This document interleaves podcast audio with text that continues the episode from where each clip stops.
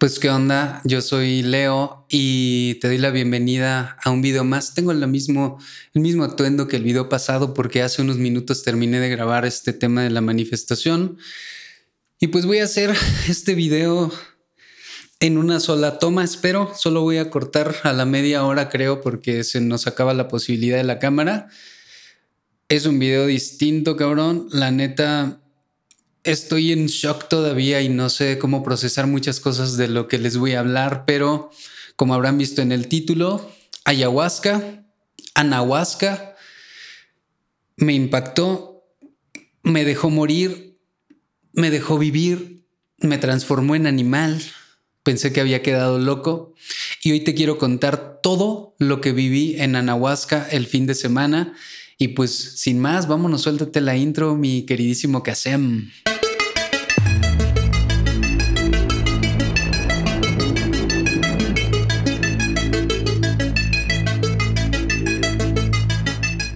Primero que nada, puta, hasta estoy nervioso. De hecho, estuve grabando el video de hace ratito de manifestación. Bien nervioso, cabrón, porque ya sabía que iba a llegar este momento de, hablar de mi experiencia en Anahuasca. Me estoy temblando poquito, la neta. Eh, no es algo tan, tan sencillo de hablar para mí porque viví muchas cosas. Y antes que nada, quiero hacer unos avisos. Eh, voy a tocar algunos temas muy sensibles y espero que tú que lo estás escuchando no te tomes nada personal lo que yo voy a decir, es mi experiencia. No te pido que me creas absolutamente nada, no te pido que te tomes a pecho este pedo. Este, voy a hablar sin censura, así que este contenido solo va a estar en Spotify y YouTube para que no nos censuren en otras plataformas. Voy a pues, poner en riesgo algún strike o algo así, pero voy a hablar abiertamente para que si tú estás buscando ir a un proceso de ayahuasca o anahuasca puedas saber más o menos cómo funciona el trip. Primero que nada pido una disculpa a las personas que se pudieran sentir ofendidas con lo que voy a platicar porque hay unas partes que no son demasiado agradables y que tienen que ver únicamente con mi perspectiva de las cosas. Ay, cabrón, ¿dónde está mi agua, güey? Eh, como les decía, no voy a estar cortando este pedo, entonces me van a estar viendo tomar agua. Gracias a mi madre que me patrocinó este, ¿cómo llamarlo? Cilindro. Iba a decir pepsilindro de los noventas. Y este, pues nada, el segundo aviso es que quiero darle muchísimas gracias, cabrón, a los Carnalians de Guadalajara que me cobijaron como parte de su grupo. Voy a estarles dejando unas fotillos ahí de cómo estuvo el día. Eh, quiero hacer un agradecimiento especial a tres personas que iré mencionando a lo largo de este video.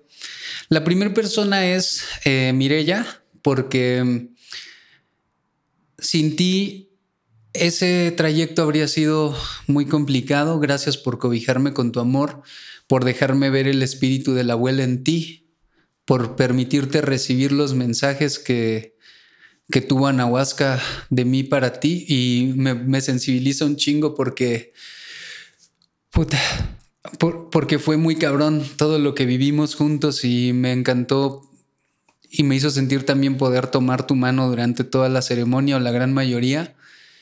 Y mi primer agradecimiento es para ti. Te amo mucho. Gracias por ser mi compañera en este viaje y ser tan honesta y tan transparente. A la segunda persona a la que quiero darle gracias por, por el trayecto es a Jesús, nuestro guía en ceremonias, Jesús eh, Alma Grande, que con todo el amor del universo nos, nos proyectó su amor, su confianza, eh, su protección con el fuego y con todas estas cuestiones que les iré platicando, Jesús, tienes un lugar gigantesco en mi corazón. Te agradezco toda tu disposición y todos los huevos que le estás poniendo a la vida. También les voy a estar dejando aquí su página este, de Facebook para que los que quieran asistir a una ceremonia con él, yo metería mis manos al fuego porque es un gran ser humano que me dejó ver en unas horas su transparencia y que más tarde les diré también basado en que les digo que es un buen ser humano. Mi tercer agradecimiento es para ti, Sam. Nunca, nunca voy a olvidar tu gran servicio. Sam, eh, por ahí voy a dejarles una fotito del buen Sam. Eh, ¿Qué decir de ti, cabrón? Pues puedo ver tu, gran servicio, puedo ver tu corazón tan transparente también y que en algún momento de la ceremonia me, regresó a mi centro porque fue un momento un poco oscuro donde yo pude ver su cara y estaba tocando un cuenco muy cerca de mí, hermano. Te abrazo, mis respetos. Eric también, una pieza fundamental ahí en la ceremonia, con tu servicio, hermanito, sobre todo con tu pinche chispa tan gigantesca, güey, que, que yo en algún momento quisiera reír tanto como tú. La neta es que te abrazo también. Eh, recuerdo pocos nombres, pero hubo más personas, chicas y chicos que estuvieron ahí en, en la ceremonia como aportándonos de, de, su amor y su conocimiento y de su empatía. Eh, anhelo, porque ya no he vuelto a hablar con ninguno de ustedes, que su proceso esté dándose de una manera chingona y pues quería hacer estos agradecimientos antes de comenzar con mi experiencia porque me parece importantísimo reconocer las piezas que de alguna manera nos aportan a la vida y lo digo con un chingo de humildad y de amor, gracias. Y pues ahora sí, ahora sí, por segunda o tercera vez, no sé qué pedo, voy a comenzar con esto. Bien, eh, como les decía, no voy a hacer cortes, entonces me van a ver estar tomando agüita y estos pedos, o si pasa alguna eventualidad, no se agüiten. Bien, lo primero que quiero compartir con ustedes es que yo considero que fue una gran experiencia antes de entrar a la parte psicodélica. Creo que fue una gran experiencia por la preparación que nos sugirió Jesús hacer. Nos pidió evitar eh, la violencia, sobre todo en redes sociales, evitar redes sociales, yo la neta no evité redes sociales, pero sí la violencia. Eh, videos que pues me generaran morbo y estas cuestiones, cuestiones sexuales, eh, masturbación, relaciones sexuales. Nos la aguantamos ahí bien cabrón, este, mi pareja y yo. Bueno, que yo soy un poco más, eh, más activo en el plano sexual, o al menos eso, eso considero yo a lo largo de toda mi vida. Entonces sí le batallé poquito. Este, sobre todo la dieta de vegetales. Empecé a hacer un ayuno intermitente de 24 horas y una vez al día comía vegetales, solo vegetales. Me ayudó un chingo. Esta preparación creo que fue fundamental. Y yo llegué, me parece que a Nahuasca con 36 horas de ayuno y me benefició un chingo porque como es una purga, pues no vomité tanto. Entonces hubo gente que vomitó mucho, pero me imagino que también tenía un poquito más de comida en su organismo. Lo segundo es que tenía dudas de qué es anahuasca y Jesús tuvo la amabilidad de compartirme qué es anahuasca. Anahuasca es una sustancia que se divide en dos partes, por lo que yo pude entender, un catalizador que le llama inhibidor, puede que sea un poco contradictorio, para mí es un catalizador, un potenciador de la anahuasca, pero él le llama un inhibidor. Eh, tal vez inhibidor en el sentido de, de, shocks emocionales, inhibidor de que te la pases mal o alguna cuestión así. Pero son dos tomas, uno el inhibidor y el otro el DMT como, como le llama Jesús. Eh, se llama anahuasca porque no le pueden llamar ayahuasca ya que esto fue fabricado o mezclado en México. No, sé, no quisiera faltar al respeto al, al, arte que es realizar la anahuasca. Así que no se enojen si, si digo algo mal, por favor. Soy un ignorante al respecto, solo digo lo que yo estoy pensando y como siempre aclaro, es mi experiencia y no espero que nadie la comparta como tal. Este, dos tomas. La primera sabía limón así súper agrios, limón. Esperamos media hora y nos dieron la segunda toma. Anahuasca me decía Jesús, que repito con muchísima paciencia porque soy un mamón, este, eh, que todo lo quiero saber, cabrón, le estuve preguntando, pero él con mucho amor me dijo, ¿sabes qué, hermanito? Pues eh, Anahuasca tiene el espíritu del colibrí, este, es una sustancia hermosa, bien sanadora y todo este pedo, ¿no? Ya desde antes que había tocado que escuchar algunos audios que envió en el grupo, en el grupo en el que yo no estoy, sino mi novia, de los Carnalians, me inspiró un chingo de confianza. Entonces me explicó qué pedo con la sustancia, cómo iba a ser tomada y todo, y todo el trip muy chingón, ¿no? Llegamos al lugar de la toma. Este, yo me encontraba un poquito nervioso porque no soy alguien demasiado social, soy honesto. Pero la gente se portó súper chingona y Jesús nos, nos guió en un, en un taller, le llama él, un taller previo a la anahuasca. Cosa que en mi primera experiencia de ayahuasca solamente llegamos, llegó el chamán, medio nos dio un discursillo ahí de que esto no es nada de lo que les hayan dicho, así que cada quien viva su pinche experiencia, chinguen su madre todos y tómense la ayahuasca, ¿no? Y en, este, y en esta experiencia fue muy bonito porque nos llevó a un tallercito donde nos hizo, nos hizo terapia de la risa, que para la gente como yo, que nos es un pedo reírnos, pues estaba muy nervioso. De hecho, desde ahí yo supe que iba a pasar algo porque mientras Jesús se cagaba de risa y nos invitaba, nos hacía esta invitación a reír y reír y reír como una terapia, yo empecé a llorar. Como había un chingo de gente que se estaba riendo, sobre todo Eric, nunca se me va a olvidar, cabrón, tu, tu chispa, güey. Estaba así gritando de risa el güey y se cagaba de risa y yo no podía y, y me empecé a sentir mal y empecé a llorar porque tal vez había una parte de mí muy bloqueada al respecto. Entonces lo primero que hizo fue risoterapia, Luego nos hizo una meditación que tenía que ver con los chakras y al final tenías que sacar algo de tu boca. Y cuando tocabas tu lengua para sacarlo, tuve unas ganas así increíbles de vomitar. Yo estuve así de pinches vomitar sin haberme metido ninguna sustancia, sin nada. Y es que decía Jesús que con esta meditación donde imaginabas que una flecha entraba en ti y empezaba a salir empezaba a salir toda la mentira, todo, todo lo negativo, todo lo que no te servía, todo aquello que, que había sido cuestiones de infidelidades, mentiras en tu pasado, este, y cuestiones pues que de alguna manera le hicieron daño a personas, ¿no? Entonces, cuando nos dispusimos a sacarlo, hubo personas que arqueamos, yo casi vomité, yo dije, estoy dispuesto, cabrón, la neta, yo no quería nada más que experimentarlo, no me iba a cerrar a, mamón a decir, no, no, no, yo no voy a vomitar, no, no, nada, cabrón, yo iba dispuesto, no vomité.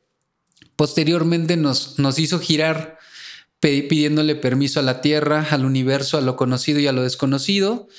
Girábamos con los brazos abiertos y nos decía que que el giro, las personas que habían diseñado este proceso meditativo, algunos podían despegarse del piso después de una rutina de 45 minutos girando, ¿no? Nos decía, sonríe bien cabrón y empieza a girar y todo este pedo. Y yo, yo fui el que de todos los que estábamos ahí menos duré, como 10 segundos y yo azoté.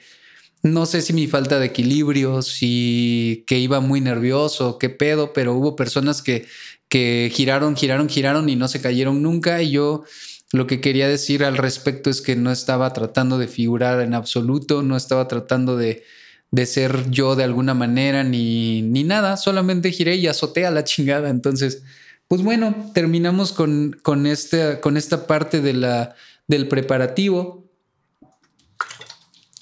Y honestamente no recuerdo muy bien el orden, pero, pero pasó muchas cosas ese día. Se empezó a oscurecer y nos había pedido que lleváramos frutita y alpiste.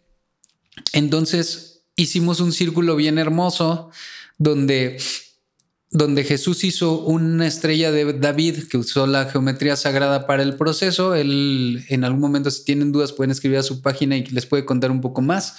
Eh, y teníamos que tomar un puñito de alpiste, el cual Jesús nos indicó que cada granito era una intención o un rezo. Un rezo es esta cuestión de lo que yo le estoy pidiendo a, digamos, a Nahuasca que me ayude. Entonces, voy a ser muy honesto y muy transparente aquí. Pedí muy pocas cosas. Pedí me fuera instruido, pedí ser instruido en muy pocas cosas, pero una de ellas era que desde que yo llegué a la ciudad de Chihuahua había adoptado el hábito de fumar y estaba fumando mucho y de pronto tuve un poco de, temor por la cantidad de, cigarros que estaba fumando al día y que me estaba costando mucho trabajo erradicarlo. Entonces una de mis intenciones fue que me indicara el camino a seguir la abuela, ¿no? Para, para dejar este pedo de la fumadera.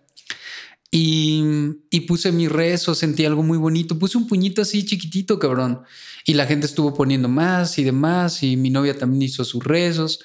Eh, intencioné evidentemente cuestiones que tienen que ver con mi relación con ella, este, cuestiones de conocimiento personal con los que andaba batallando en el plano emocional.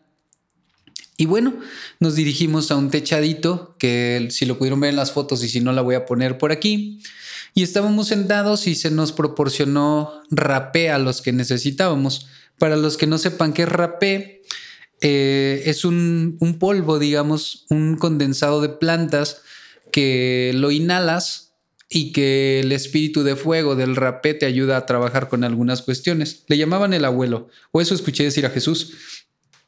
Em, la sensación es muy potente, pero también fue hermoso cómo, cómo lo aplicaron. No recuerdo el nombre de la persona que estuvo aplicando el rapé, pero sin duda, hermanito también tiene mucho, mucha pinche magia y mucha energía. Decían que, que él tiene un soplo chamánico, que es, que es como un soplo muy potente de los pulmones, y como el rapé tiene en, sí mismo el espíritu del fuego, entonces lo que hacían era que ponía una velita a un lado del que te iba a soplar rapé, la persona, el hermanito, y inhalaba el fuego, o sea, de la flama, obviamente como un proceso simbólico, lo inhalaba y te soplaba el rapé, ¿no? Y siempre sonaba como como un balazo y yo decía, no mames, ese güey me va a volar el pinche cerebro cuando pase yo, ¿no? Pero la realidad fue que pues fue pasando uno por uno. Cuando, cuando fue mi turno, pues sí tuve algunas sensaciones muy fuertes, arqué otra vez como que quería vomitar, pero no, pues otra vez no se me dio. Cuando mi novia lo, lo, se lo soplaron, ella se acostó y como que, como que empezó a su proceso, ¿no? Como que ella sí le hizo algún efecto distinto, pero en algún momento me gustaría invitarla al podcast y que sea ella la que les cuente su proceso, ¿no? La voy a estar mencionando a menudo en el, en el podcast porque me parece muy importante lo que pasó con ella, pero sí hay partes que yo no que no sé qué vivió, ¿no? Solamente la estaba viendo desde, desde mi perspectiva porque estaba a mi lado, ¿no? Posteriormente se hizo eh, la toma de Shanga, que es un proceso inhalado similar a bufo alvarius, o cuando menos lo pude relacionar de esta manera porque el efecto dura poquito. Hicieron tres tomas, nos tocó ver a, una chica que estaba al lado de nosotros, que por cierto, eh, se me olvidan los nombres, pero conviví mucho con ella y con su novio, les envié un abrazo gigantesco, cabrón, excelentes personas. Eh, al final de la ceremonia tuve oportunidad de hablar con el novio de la chica que estaba a nuestro lado y que tomó Shanga. Y pues también que sepas que eres alguien que estuvo ahí presente en, mi proceso y que de alguna manera nos hicimos soporte espiritual, ¿no? Gracias. Em, hubo algunas personas que tomaron la shanga, los vi llorar mucho. Para esto se me está pasando un dato importante y es que nos presentamos todos y cuando nos presentamos nos preguntaron cuál era nuestra intención respecto de haber ido a tomar este shanga, honguitos o anahuasca. Y la verdad es que cuando me tocó presentarme, pues ya me puse de pie y dije, yo soy Leo y yo estoy aquí dispuesto a escuchar. Eso fue lo único que dije. Y mi anhelo más profundo es que todos ustedes estén dispuestos a escuchar. No quise decir que quería sanar, no quise decir que quería que sanaran, pero tenía un anhelo de que escucharan. Y yo principalmente, ¿no? Mi disposición fue dirigida hacia, quiero escuchar. Entonces me senté y pareciera que el espíritu de la abuela me escuchó, cabrón, porque lo que pasó después fue brutal.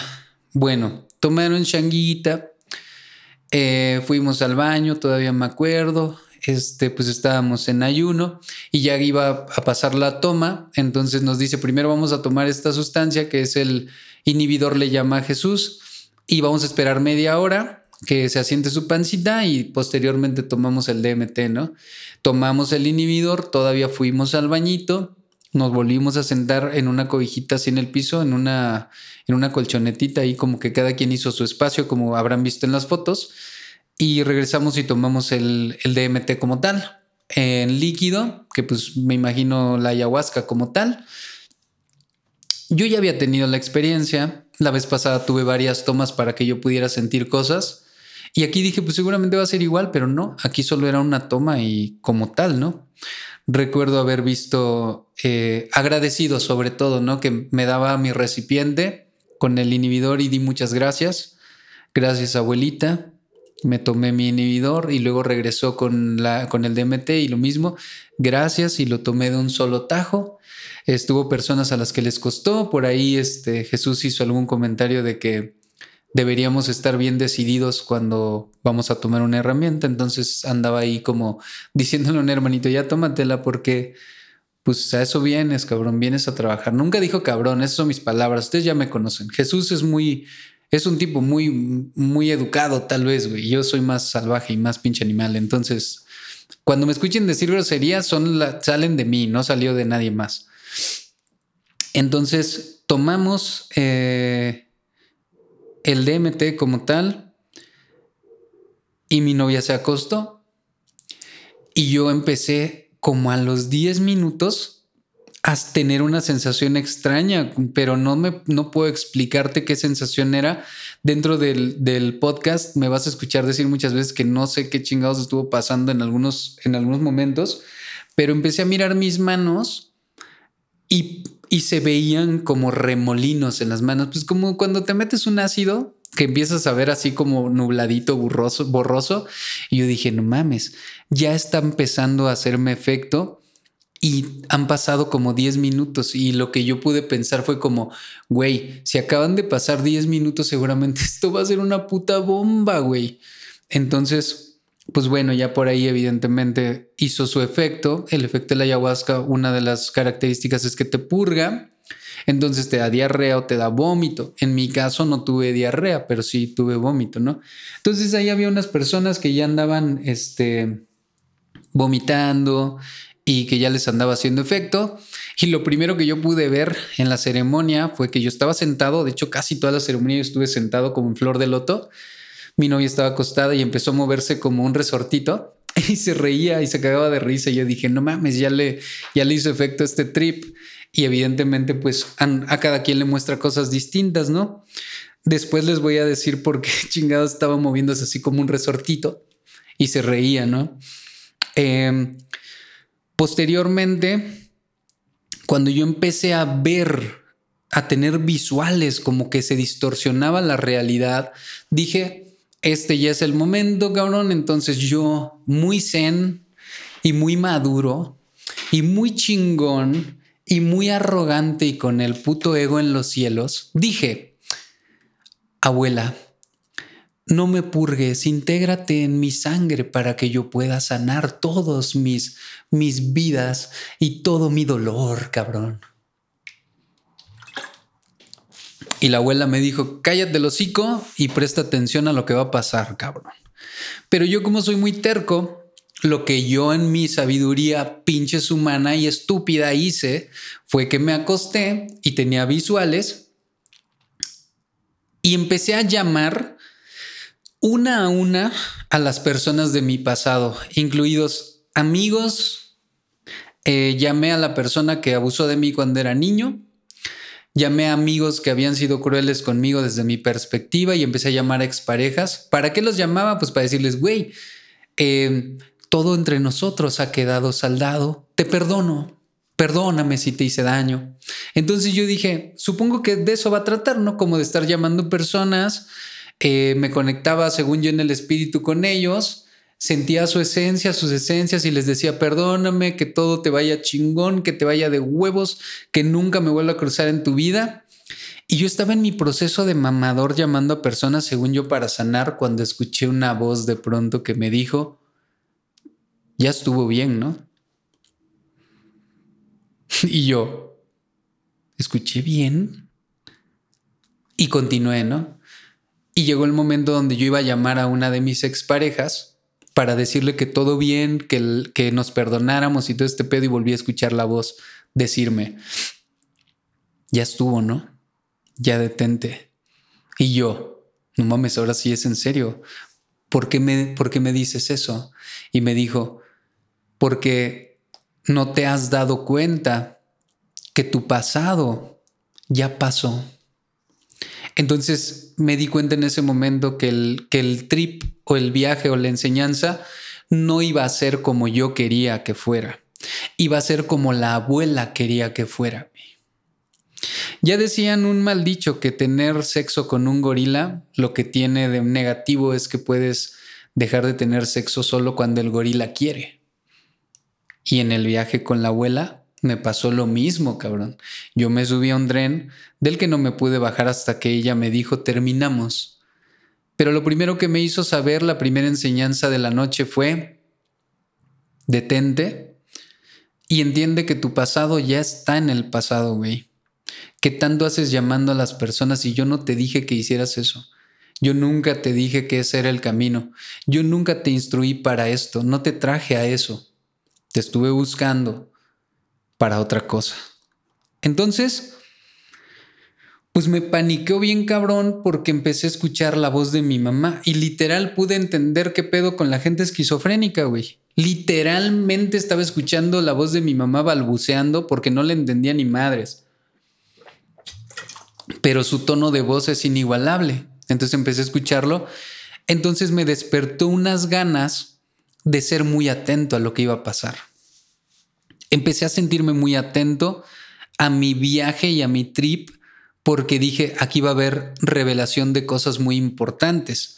Entonces, escuchaba la voz de mi mamá y yo abría los ojos y decía, no mames, güey, ojalá que no me quede loco, cabrón, porque no era una sensación tan agradable, pero lo que sí les puedo decir es que nunca tuve miedo. De hecho, antes de haber entrado ya en, DMT totalmente, yo me estaba repitiendo esa frase, ya no tengo miedo, ya no tengo miedo. De hecho, me volteé un par de veces a decirle a mi novia, ya no tengo miedo. Y real, no tenía miedo de haberme quedado ahí o de morir o estas cuestiones que mucha gente dice que por eso no hacen medicinas porque les da miedo. Yo no tuve miedo nunca. Em, escuché la voz de mi mamá y espero encontrar un orden cronológico de las cosas porque viví tantas cosas que hay cosas que ya no recuerdo y hay cosas que no puedo entender. Pero espero que mi revelación de alguna manera tenga cierta coherencia todo lo que yo escuché, porque me parece que de pronto me puedo estar saltando algunas cosas y me van a oír regresar e irme, regresar e irme. Entonces no se tripen. Eh, escuché la voz de mi mamá y luego escuché el segundo mensaje de la abuela que me sensibilizó un putazo porque fue el primer momento donde, donde yo me di cuenta qué pedo con todo lo que estaba viviendo en mi actualidad porque me dijo, estás siendo muy duro contigo mismo. Has sido muy duro contigo mismo. Y yo lo escuché atentamente, muy atentamente. Y no sé, no entendí qué pasó. Empecé a decir en voz alta, estás siendo muy duro contigo mismo. Estás siendo muy duro contigo mismo. Lo empecé a repetir tanto. Yo ahí ya había perdido la noción del tiempo. La neta, ya no sé cuánto había pasado, pero la gran mayoría de la ceremonia yo tuve de la mano a, mi novia, a mi pareja, o ella me tuvo de la mano a mí, una de dos, no recuerdo quién. Estoy haciendo todo este pedo en una sola toma, como les decía. Entonces me empezaron a venir contracciones. Ah, les dije que se me iban a empezar a pasar cosas. Lo primero, primero, primero que vi cuando me acosté antes de escuchar a mi mamá estuvo muy cabrón, porque después, escuchando a los demás, me di cuenta que no fui el único que lo vio. Vi a dos aliens, vi a dos grises, literal, vi a dos aliens así enfrente de mí, chiquitos, que me estaban operando la cabeza, güey. ¿Qué pedo con eso? No te lo puedo explicar, no sé qué fue, pero vi dos aliens que estaban operándome la cabeza y que me decían, nosotros somos lo que ustedes llaman Dios nosotros somos Dios. Y me dijeron, y tú también, y también eres el diablo. Pero me querían dejar muy claro que ellos eran Dios. Que lo que nosotros decimos que era Dios eran estos cerecitos que estaban operando mi cabeza. Vuelvo a, la parte donde me quedé, donde me dice Anahuasca, donde me dice la abuelita que, que estaba siendo muy duro conmigo mismo. Y empecé a percibir que cada que yo me tensaba y hacía ese sonido de no podía, no, hacía mucha fuerza, experimenté algo que yo llamo el dolor del alma. ¿Por qué? Porque mi cuerpo no me dolía y las emociones tampoco. No estaba triste, no tenía miedo, estaba neutral mis emociones. Y mi cuerpo, por ejemplo, ahorita que hice ese, ese que apreté el cuerpo me empezó a doler el pecho. Pero ese día en la ceremonia no. Y yo sentía que venían unos vortex que yo podía ver de este tamaño como espirales que entraban en mí y me contraía y decía, oh, otra vez, no mames, estoy engarrotadísimo y sentía como algo en mi cabeza giraba, como si me estuvieran arreglando algo, güey. Fue impresionante. Pero yo sé que me resistí tanto y pude entender a qué se refería la abuela con que había sido demasiado duro conmigo mismo, Porque yo calculo y también haciendo un recuento con mi novia que yo esas contracciones las tuve por lo menos tres horas, que no pude parar de contraerme, de contenerme y de no soltarme. Y me decía, me decía Mirella, mi amor, de verdad, suéltalo. Como que hasta en cierto punto creo que, que mi trip eh, le impidió totalmente conectarse porque mucho de eso fue estar viendo que no me llevara la chingada o que me pasara algo. Pero prometo para la próxima no, no tomar anahuasca y que ella la tome solita y yo observarla. Pero te agradezco mucho tu, tu disposición porque así tenían que ser las cosas. Eh, me estuve comprimiendo, veía un vortex, sentía que se me arreglaba algo en la cabeza y tuve la tercera revelación de la abuelita y me impresionó un chingo. Me impresionó como no tienen una idea. Y lo comparto esperando que me crean, cabrón, porque fue brutal. Me dijo, esto era irreparable. Lo que te hiciste era irreparable. Me dijo, no había ninguna terapia que te hubiera podido sacar de esto. ¿Qué esto? Me dijo, escuchaba una voz, ¿eh? No estoy mamando, escuchaba una voz textual que me decía cosas. Era la abuela, era una voz de mujer. Y me dijo, ¿te has hecho tanto daño? ¿Y te has acercado tanto al dolor? Tanto, tanto, cabrón. Has jugado tanto todos los días a deprimirte y animarte, a la peda del fin de semana y arreglarte hasta el miércoles, a deprimirte y darte cuenta que te estás haciendo daño y seguir jugando en esa vía de la víctima, que te tronaste el cerebro, me dijo. Te fundiste un fusible, güey. Tú solito, nadie te lo fundió. Tú y tu drama te hicieron mierda y eso era irreparable, güey. No iba a haber medicamento que te sacara de esto ni terapeuta. Llevas años trabajando, me dijo, y no has podido cambiar muchas cosas porque tú solito te tronaste.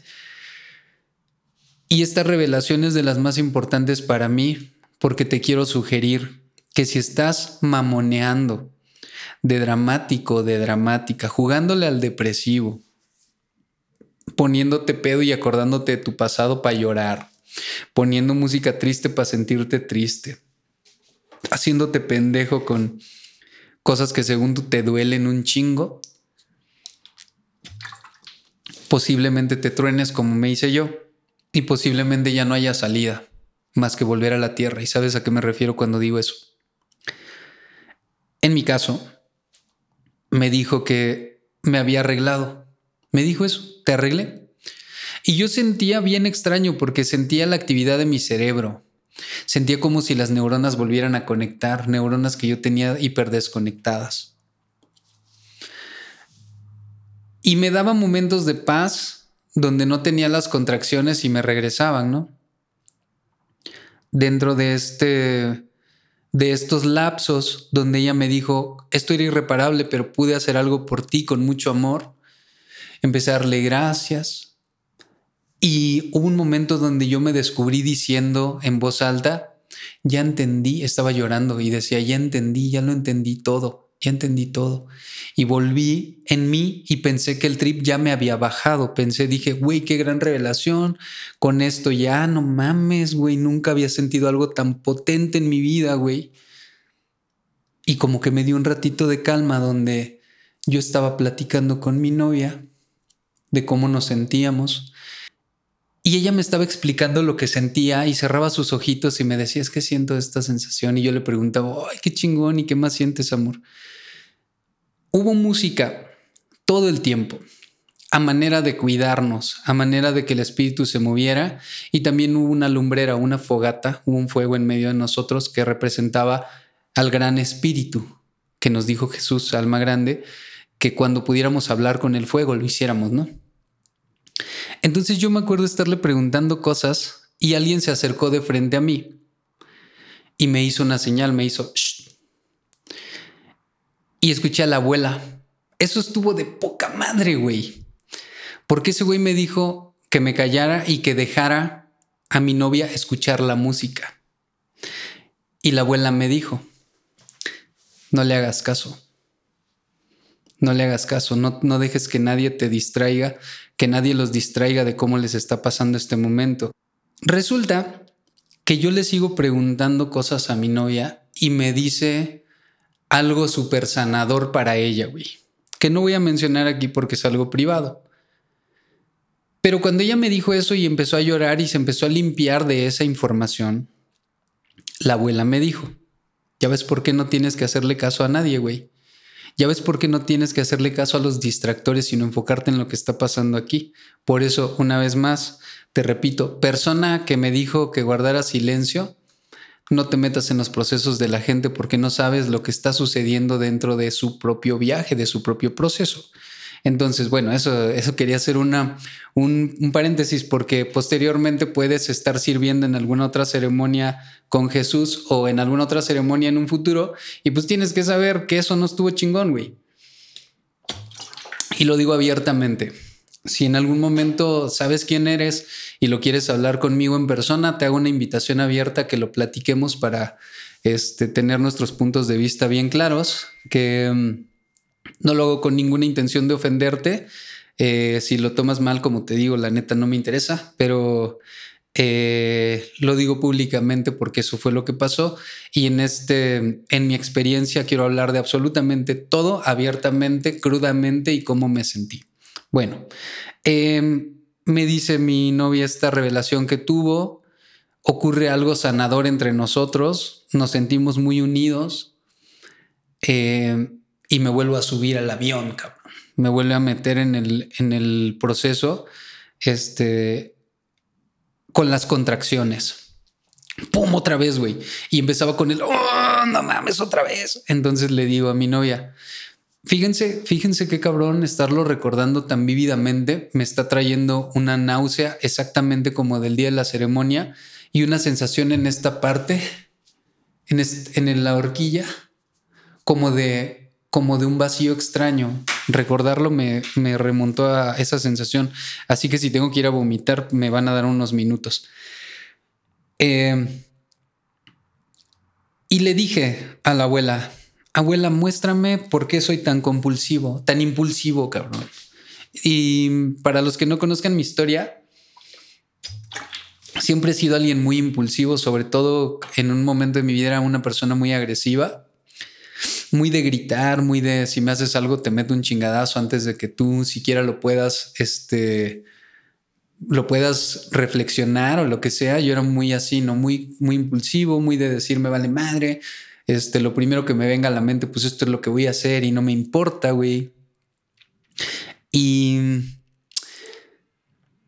me dice, ¿de verdad quieres ver, güey? ¿Estás listo? Y yo, pues sí, ¿qué será, cabrón? O sea, tampoco creo que sea una cuestión así tan, qué impresión, güey. Vergas, cabrón. Me toma y me transporta de putazo. Me dice, ¿estás listo? Ok, güey, te voy a llevar. Y me vi siendo un bebé y mm, siempre he hablado abiertamente de mis traumas, pero este yo no sabía que lo tenía, güey. Y que yo no, neta no espero que me crean que yo me vi de bebé y esas mamadas tómenlo como quieran, pero esto es lo que yo vi en mi visión y me dejó ver un abuso en, en mi tiempo de bebé, un abuso sexual. Y me dejó ver por qué la persona que abusó de mí en ese plano, conforme yo iba creciendo, me trataba muy mal, como si me odiara. Porque esta persona me hacía preguntas a lo largo de mi vida y me empezó a decir la abuela, mira, por esto pasó esto, luego por este suceso pasó esto, y me llevó un chingo de áreas de mi vida que yo empecé a recordar dolorosas, donde yo no entendía por qué tanto, por qué tan culero, por qué, por qué me habían tratado, pues desde mi perspectiva, así de mal.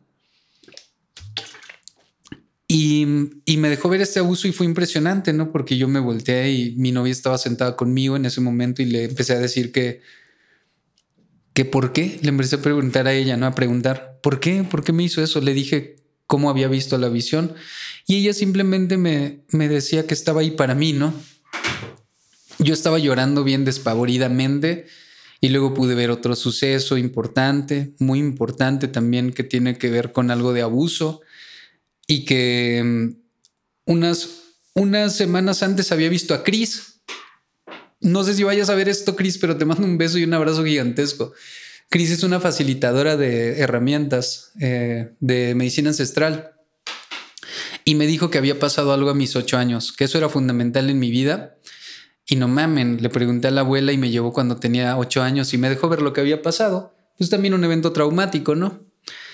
Entonces, yo siento como algo se empieza a fragmentar en mí porque dije, a ver, güey, he, tenido tanto tiempo en terapia dándome herramientas a mí mismo y tener esta visión otra vez me va a llevar al dolor.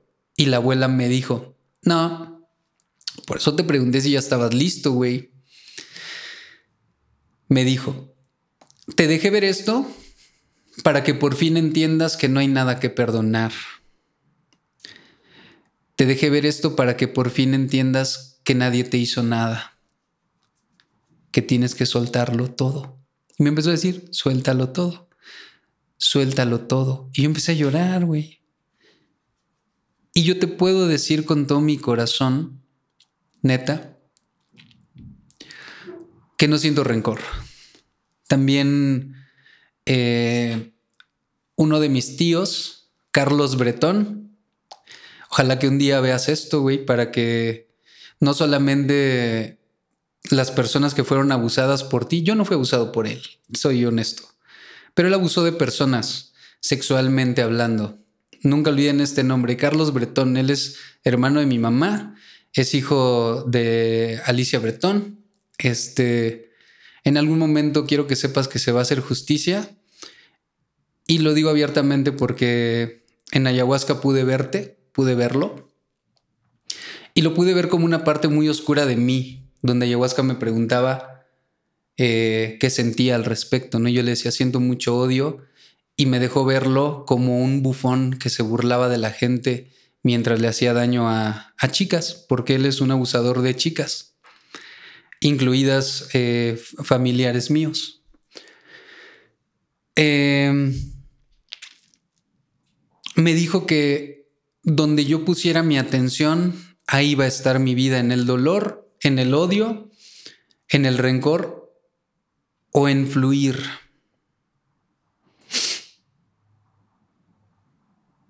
Y lo veía escondido en un muro y se asomaba y se burlaba de mí y me preguntaba la abuela, dime qué sientes. Y yo le decía, tengo muchas ganas de hacerle daño, ¿no? El mismo daño que le hizo a la gente. Y luego me dejó ver su dolor. Luego la abuela me dejó ver que él había sido abusado también. Y ya no puedo seguir hablando de esa visión porque, porque involucra a personas de mi familia directamente. Eh, me atrevo a decir públicamente que él es un abusador y lo sostengo cuando sea necesario, frente a quien sea necesario. Es tiempo de que toda la gente que ha estado callada por abusadores como tú alce la voz, cabrón, y digamos abiertamente dónde están nuestros abusadores, dónde está el abusador de las personas que tú amas. Por eso lo digo abiertamente. Sé que este video va a ser trascendental y sé que este video es uno de los más fuertes que he hecho en mi vida porque me estoy, me estoy abriendo a cosas que nunca había hablado en videos. Eh, me dejó ver mi odio y me dijo que si yo quería ser distinto tendría que soltarlo en ese momento. Y sí, efectivamente lo solté y dije que ese daño que yo le quería hacer no iba a ser posible en esta vida. Así que tienes mucha suerte, cabrón, porque sé que mucha gente ha tenido ganas de hacerte daño y ha salido bien librado pero definitivamente eso es un momento de dejarlo a una justicia que no es humana. Entonces me permití soltarlo y cuando me permití soltarlo, otra vez me permitió la abuela estar consciente del espacio, porque cuando les digo que tenía estos bloques como de vortex, me metía dentro de, de mí, valga la redundancia, y ya no veía el entorno, güey. Yo veía cosas dentro de mí mientras vomitaba, ¿no? Que ya ni vomitaba ni madres, pero como dice Jesús, eh, alma grande, la arcada sanadora, ¿no? la arcada sana. Entonces esto fue lo que me empezó a pasar a mí. Regresé y estaba mi novia sentada al lado mío y me pasó algo bien cabrón que una vez más, no espero que me crean, no me importa cabrón, solo les cuento mi experiencia. Pero empezó a hablarme otro espíritu que no era el de la abuela, era una voz femenina y me dijo, soy Isis. Y yo, no mames, ¿qué Isis? Isis, la madre de todos. Y tengo un mensaje para tu novia. Por favor, dile. Fue muy amable. Y le tomé la mano, o no sé si ya teníamos tomada la mano, y le dije, ah, para esto yo estaba bien chueco, cabrón. Es decir, en ese momento yo no estaba hablando como ahorita. Tenía la boca súper chueca, así chuequísima, y se movía involuntariamente. Yo estaba hablando involuntariamente. Yo no estaba, no, no estaba articulando las palabras que yo quería decir. De hecho, yo no podía decir nada y yo siento que estaba hablando este espíritu. Esto es muy serio porque yo siempre he dicho, sobre todo en la religión cristiana, que cuando les, cuando alguien viene a mamar que Dios me dijo que te dijera, no les crean y siempre he dicho eso. Así que no espero que me crean, pero les digo con toda honestidad que en ese momento yo sentí que no era yo y que estaba diciendo palabras que yo no uso.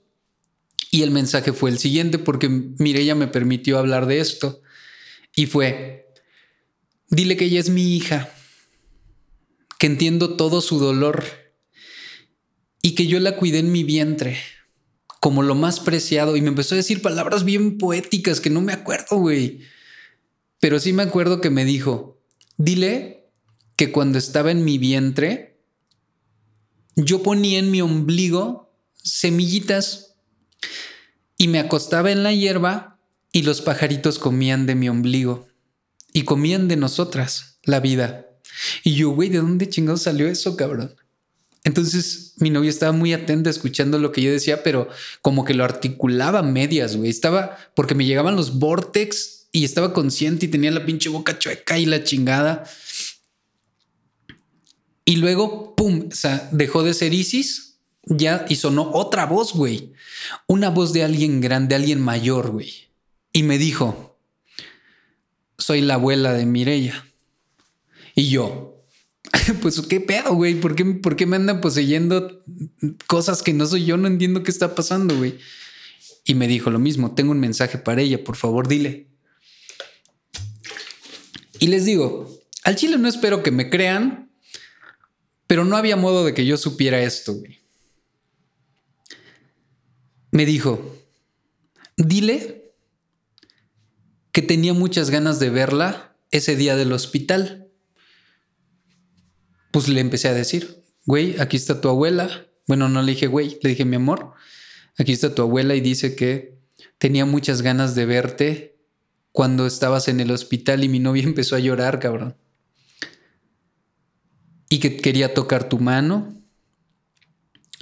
que eres muy valiente y me dio un mensaje y me dijo que desde que se había ido había vivido en la vida de mi novia, que el espíritu y la esencia de su abuela se había quedado con ella y que era momento de despedirse y que por favor fuera a despedirse de ella. Y que le había gustado mucho haberle tomado la mano ese día que su abuela partió o ese día del hospital. Voy a hacer un pequeño paréntesis aquí. Al día siguiente hablando con mi novia me dice, cabrón, yo al inicio estaba haciendo como resortito, les dije que íbamos a hablar de eso también, porque yo escuchaba una voz que me decía, diviértete, mira cómo te hago reír y le hacía cosquillas. Entonces ella se movía y se cagaba de risa porque, porque le estaba haciendo cosquillas y dice que después pudo entender que la voz era de su abuela, pero que en su proceso ella no pudo distinguir a su abuela y lo que intuimos es que no pudo distinguir los mensajes adecuadamente y su abuela vio que yo estaba como un canal totalmente abierto a escuchar, porque por hocicón decir que yo estaba ahí para escuchar, me empezó a decir cosas y Mireya me empieza a relatar que en efecto su abuela quería verla un día en el hospital, que le tomó la mano, que hablaron. Y yo eso no me lo había platicado, Mireya y yo lo sabemos. No habíamos hablado nunca de ese tema, no había modo de que yo lo supiera. Posteriormente fuimos a despedirnos de su abuela. Yo no me despedí, se despidió ella. Quiso hacer un cierre ahí importante respecto de pues el linaje. Eh, intuimos que la abuela quiso quedarse por, por la desprotección, porque Mireya es muy valiente, cabrón, porque es una pinche aventurera así, cabrón. Y que pues de alguna manera nuestros antepasados, que no pudieron vivir algunas cosas eh, por su contexto cultural, pues viven en, nos, viven en nosotros lo que no pudieron vivir, ¿no? Entonces tuve esa revelación de, de Isis, de la abuela de Mireya, y mientras seguía sentado, ahora se fue su abuela y llegó, y llegó una voz más, una voz masculina. Pero renunciar es resistir lo que no queremos que siga pasando. Y yo pude entender como la cuarta o quinta revelación, no sé en qué número voy la neta, que yo debía rendirme y no resistirme. Y no resistirme y decir, renuncio a lo malo, renuncio a mi sombra, renuncio a mis demonios, sino más bien esta voz masculina me decía, mírala, mírala a los ojos, era una, era una persona femenina y el espíritu que tiene adentro te va a hablar, güey. Y de pronto escuché que me decía, también el amor es otra vía. También las liberaciones se pueden hacer en amor porque ahí había un vortex importante de liberación. No presté mucha atención, la verdad, al, acto porque yo estaba en mi pedo, pero escuché esta tercera voz que me dijo, no se han dado cuenta que renunciar es resistir, que no tienen que renunciar a la sombra, que tienen que amar su sombra, que tienen que darle amor a su sombra, que tienen que integrar su sombra. Y aquí voy a ver que siga grabando el audio, güey, porque Luego se aloca. Bien, eh, esta fue otra de las revelaciones que yo tuve durante ayahuasca. Y luego mi novia se acostó. Y yo le estaba como compartiendo de todo lo que veía, ¿no? Y ella también me hablaba algunas cosas. Y me acosté. Y llegó un momento bien precioso, güey. Ay, güey me conmueve un chingo hablar de estas cosas y estoy haciendo un esfuerzo gigantesco por no, por no llorar para que sea más fluido el video. Me dijo la abuela, otra vez, ¿no? Dejó de, dejó de hablarme el espíritu masculino, dejé de ser poseído por quién sabe quién chingados eran las voces, cabrón. Y me dijo de nuevo la abuela, la voz de la abuela era muy particular, muy amorosa. Te voy a llevar a un sitio ¿quieres venir? Y yo, pues ya estoy aquí, cabrón. Ya vi de todo, güey. Estaba tripeadísimo. Y me dijo, bien, bien, bien. Y me llevó a ver un nido, un nido que tenía cuervitos chiquitos, güey, que apenas estaba saliendo el plumaje. Y me dijo, observa uno, güey.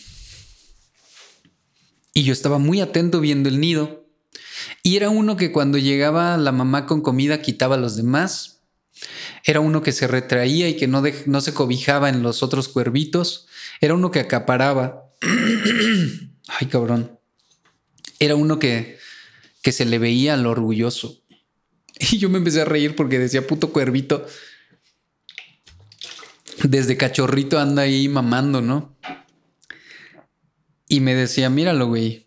Cuando logre, cuando él logre volar, ese güey va a ser el primero que se va a largar. Entonces, como empecé a ver todo en time lapse, empezaron a crecer y ese cuervito, el que se pasaba de madres con los demás, se aventó, güey. Se aventó del nido así de huevos, un nido que estaba en alto. Y empezó a volar con todos sus huevos, güey. Y empezó a planear. Y me dijo, ¿qué opinas, güey? Y yo le dije a la abuela, pues no mames, que, que ese güey es muy orgulloso, ¿no? Que ese pinche cuervito es autosuficiente y que se aventó así de huevos a vivir la vida solo Y me dice la abuela, todavía no te das cuenta. Y yo, ¿de qué? Todavía no te das cuenta, güey. ¿Cuál es el mensaje? Y me dice, ese cuervo eres tú. Y no mames, cuando me dice, ese cuervo eres tú, literal, literal y neta, una vez más, no espero que me crean, si no me, no me, me vale madre, cabrón, solo les quiero contar lo que pasó.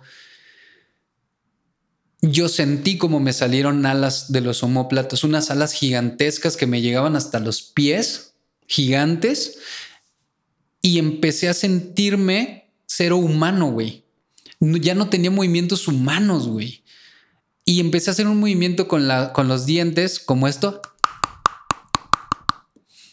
y contaba movimientos de tres, es decir, y movimientos de dos. Y cuando, cuando yo veía algo que me gustaba haciendo el cuervo, hacía tres veces. Y cuando veía algo incómodo, hacía dos veces. Y empecé a tener movimientos erráticos en todo el cuerpo, como un ave.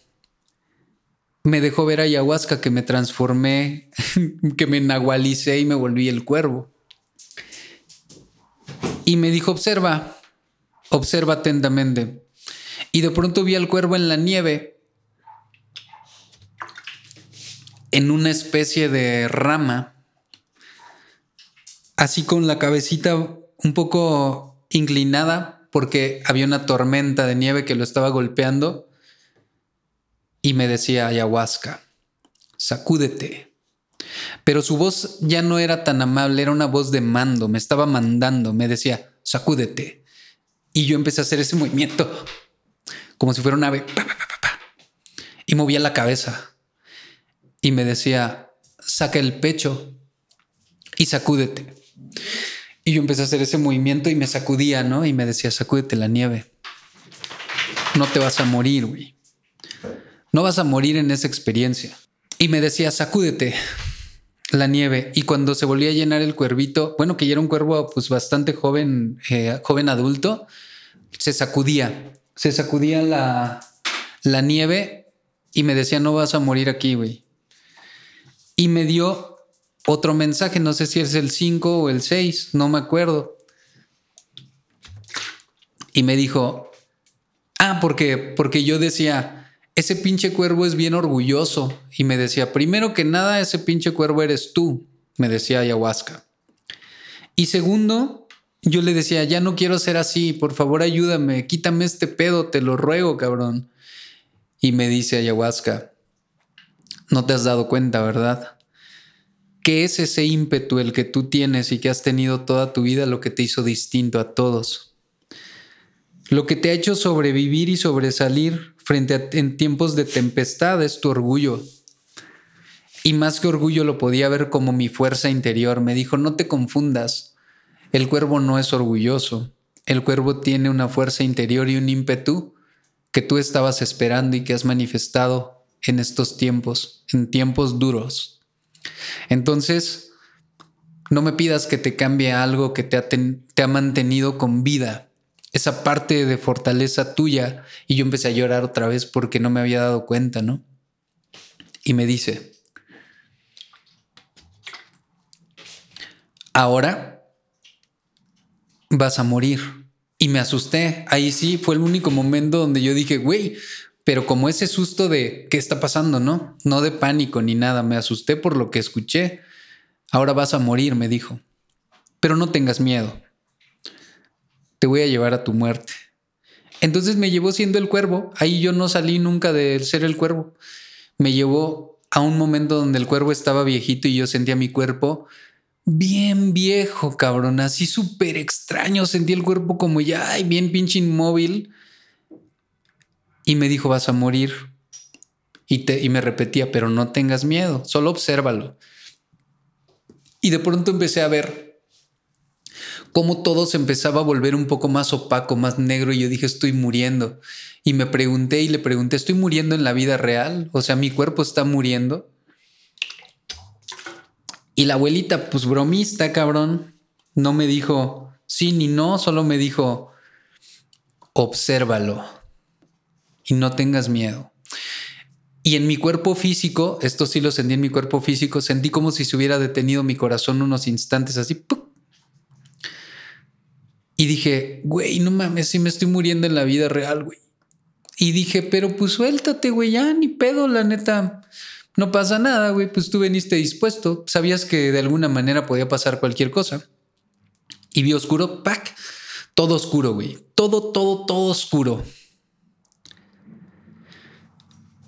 Y ya no escuché la voz. Y me hizo pensar que había muerto. Y de pronto la volví a escuchar y me dijo, ahora vas a nacer, güey. Y de pronto vi una luz así bien cabrona, ¡pum! Y me dijo, con voz bien animosa, ya es de día, güey, vuelve a la vida. Y yo inhalé así como... Y me volteé a ver qué pedo y ya estaba súper de día, güey. De hecho, en la ceremonia ya no había nadie. Como que todos se levantaron tempranito y nosotros no. No sé. Y me dijo, acabas de nacer. Y me dijo, escucha cómo cantan porque naciste. Y me dijo, estás ahí en esa palmera. Y vi una palmera realmente que estaba ahí, pero era muy chistosa esa palmera, tenía una sonrisa, güey. Pero ya no era el efecto del DMT, realmente unas ramas formaban una sonrisa en esa palmera y escuché un perico darle con huevos, así como, ah, estoy vivo, hijos de puta, ¿no? Y me dijo, mira, güey, así es este pedo. Esa fue otra enseñanza suya. Vamos a morir y vamos a volver a nacer. Vamos a, morir y vamos a volver a nacer. Vamos a morir y vamos a volver a nacer. Y empezó a decirme, oye, me duele la espalda, güey. Perdón, eso lo dije ahorita, ahorita. Y me dijo, nada es real. Nada de lo que tú estás viendo es real. Seguí escuchando la voz de la abuela. Por eso diviértete, güey. Por eso suéltalo todo, cabrón. Porque nada de esto es real. Y me empezó a hacer una lista de cosas, ¿no? Me dijo, tu entorno no es real. El dinero no es real. Y me dijo, presta atención al cielo, no le quites la mirada ni un segundo, güey. Y busque el pixel muerto, me dijo, busque el pixel muerto, güey me dio a entender que el cielo era una pantalla, güey. Y yo empecé a ver el cielo y no sé cómo, cómo pasó que mis ojos empezaron a hacer un zoom y entre más hacía el zoom más, más, más puntual, empecé a ver cómo el cielo era conformado de unos y ceros, unos y ceros, unos y ceros, en fragmentitos así chiquititos, unos y ceros. Y me dijo, ¿viste? Ese pedo no es real. Nada es real, güey. Y me dijo, pero ahora te voy a hacer un regalo. Ya había amanecido, ya no había nadie acostado, güey. Y yo seguía bien tripeado en el piso, en el, en el DMT. Y me dice, ahorita tu mente inconsciente, esa capa de mente a la que le puedes hablar e instalarle cosas está abierta. Tu regalo va a ser que le instales lo que quieras. Pero ten cuidado. Ten cuidado con lo que le vas a instalar, güey. Va. Y empecé a hacer decretos. Cosa que no acostumbro, la neta, ¿eh? Pero uno de los decretos fue para mí es para mí me resulta muy fácil dejar de fumar porque te estaba preocupado por esa situación. Em, como me permito amar y que me amen. El dinero es muy simple de conseguirlo por todas mis creencias limitantes de la infancia, ¿no? Y empecé a decretar y e hice un decreto que para ser honesto no recuerdo cuál fue, pero escuché que la voz me dijo, eso no, güey. Me dijo, eso no lo metas en tu mente, no te conviene, güey no te conviene. Continúa, pero trata de evitar ese tipo de cosas. Y yo empecé a decretar otras cosas chingonas. Y bueno, ya regreso a mi, a mi trip de que estaba amaneciendo y que me dijo que podía instalarle lo que yo quisiera a la mente y que todo iba a estar bien. También se me olvidó una parte muy importante del viaje, muy hermosa. Y fue que me dejó verme en todas las vidas, todas mis vidas con mi novia. Yo estaba en flor de loto y también me enseñó una, una cuestión de desapego porque me dijo, tenía un poco de frío, estaba medio tapado y tenía frío en la pierna derecha y me decía, tienes frío, ¿verdad? Pero yo era el cuervo ya y ya era el cuervo. Y me movía, movía erráticamente y me decía, tienes mucho frío, ¿verdad? Y yo le decía a la abuela, sí. Y me decía, pues tápate, güey.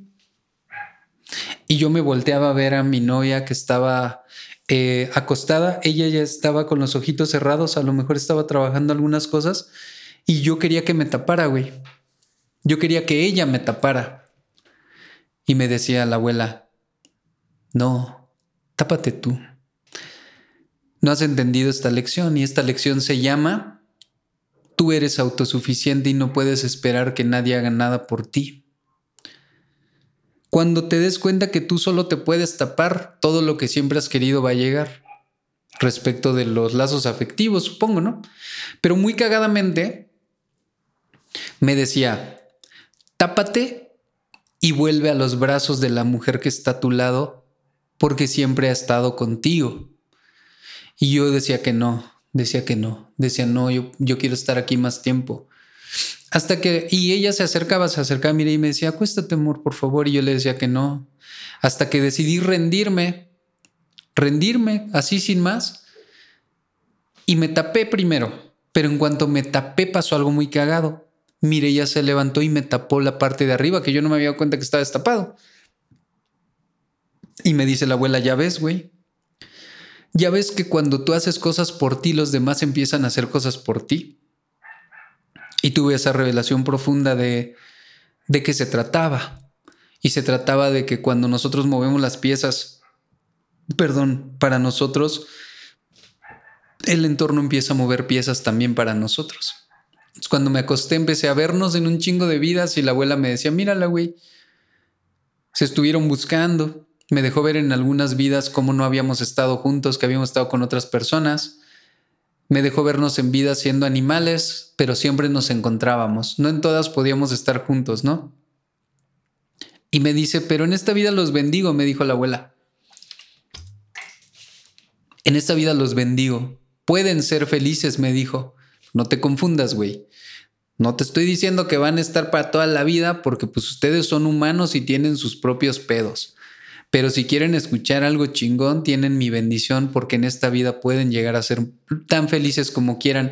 Y se lo dije a ella, estaba llorando y se lo dije, le dije, no mames, dice la abuela que, que en esta vida podemos ser felices, que ya se acabó nuestro, nuestro sufrimiento de estar separados eh, durante vidas, ¿no?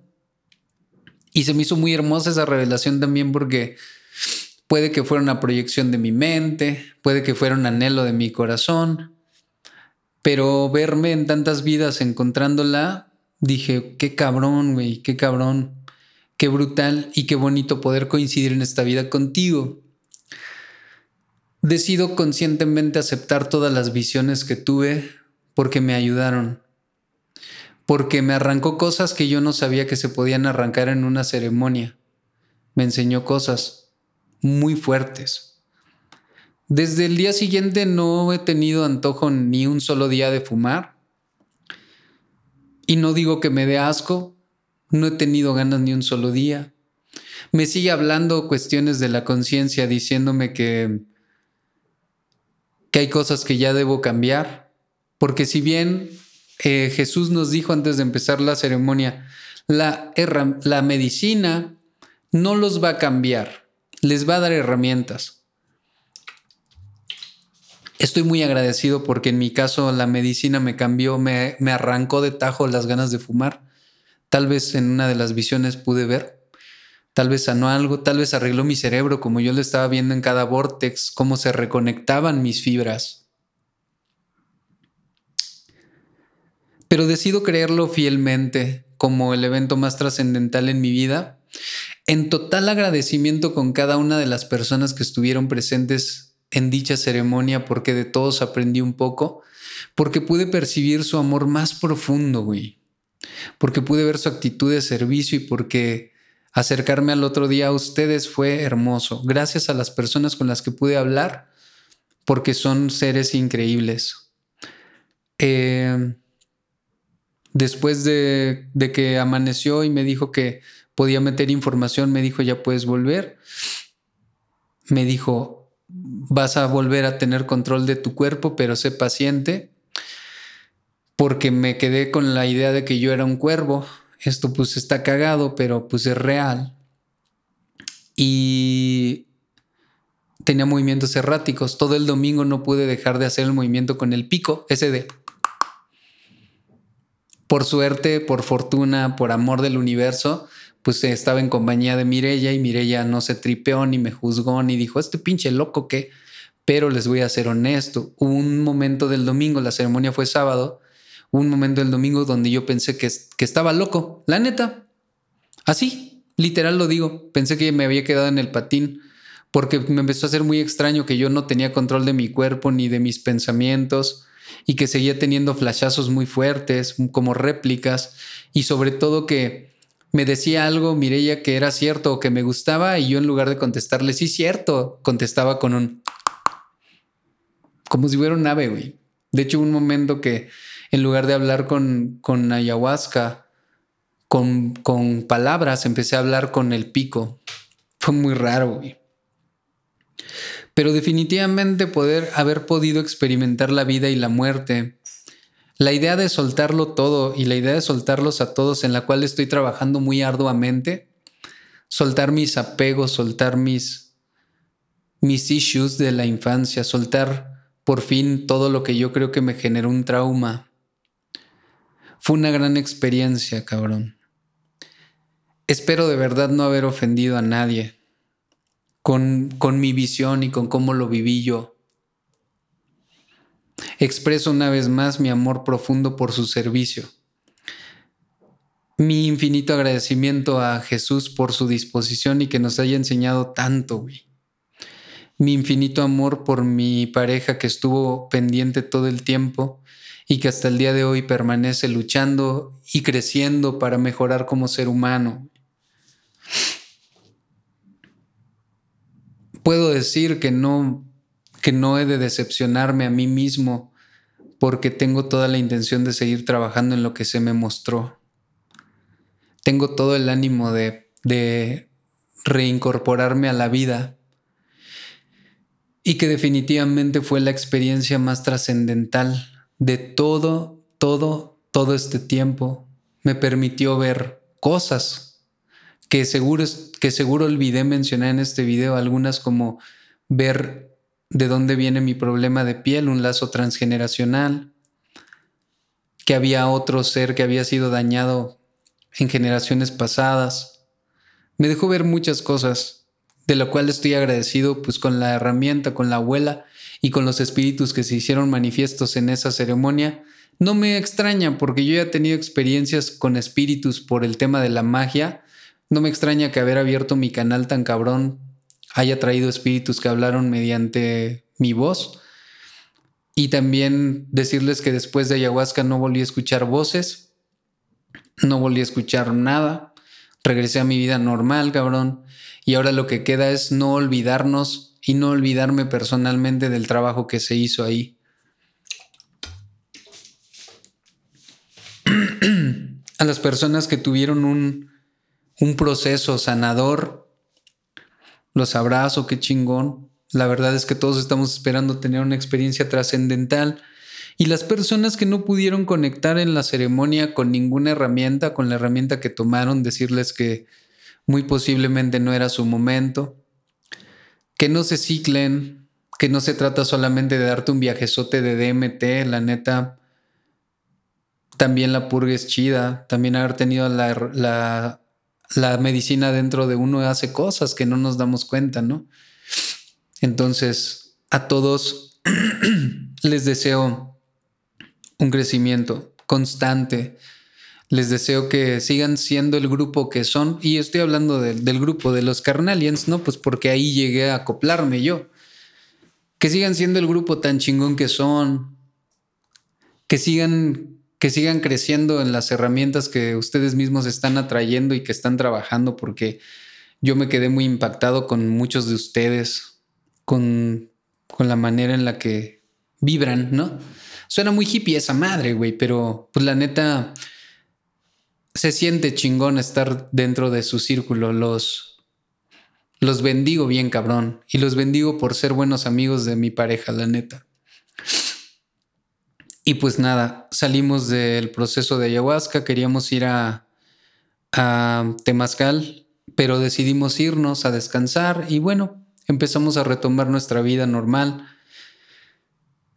esta experiencia yo no quería hacer un video a menos de que fuera neta trascendental, poder contarles algo tan brutal como lo que vi, que sepan que no hay ninguna mentira en todo lo que yo les conté, que mis visiones tal vez fueron una proyección de mi mente, o tal vez estuvo la abuela, como quieran verlo, no importa, pero, pero hago este contenido para los que están esperando ir a algún proceso, pues contarles que puede ser así de revelador y así de transformador y que pues yo me quedo con muchas cosas, de las más impactantes, todo el daño que me hice y todo lo duro que fui conmigo mismo a lo largo de mi vida, esperando que ustedes pues no sean duros consigo mismos, cabrón. Y pues sin más, ya me enrolé hablando una hora y media. Los bendigo, carnalians. Mil gracias por cobijarme ese día. Jesús, ¿Qué más digo, güey? Muchas gracias. Son gente muy chingona, la neta. Otro pedo, güey, otro pedo. Nada que decir, nada que decir negativo. Em, espero vernos pronto, espero tener la oportunidad de compartir todas mis pinches locuras, todo lo que vi en persona con ustedes. Y pues nada más, eh, les abrazo. Espero que de alguna manera mi experiencia en ayahuasca pueda ayudar a las personas que todavía no saben qué es ese pedo. Y pues nada, los dejo y nos estamos viendo en otro video. Y pues nada, espero que no haya sido demasiado fuerte oírme hablar de tantas cosas pues personales, ¿no? Pero bueno, eh, los amo, los amo. Yo fui el Leo y ahora sí estoy como un pinche Leo, mira, güey. Yo fui Leo y nos estamos viendo la próxima. Bye, bye, bye.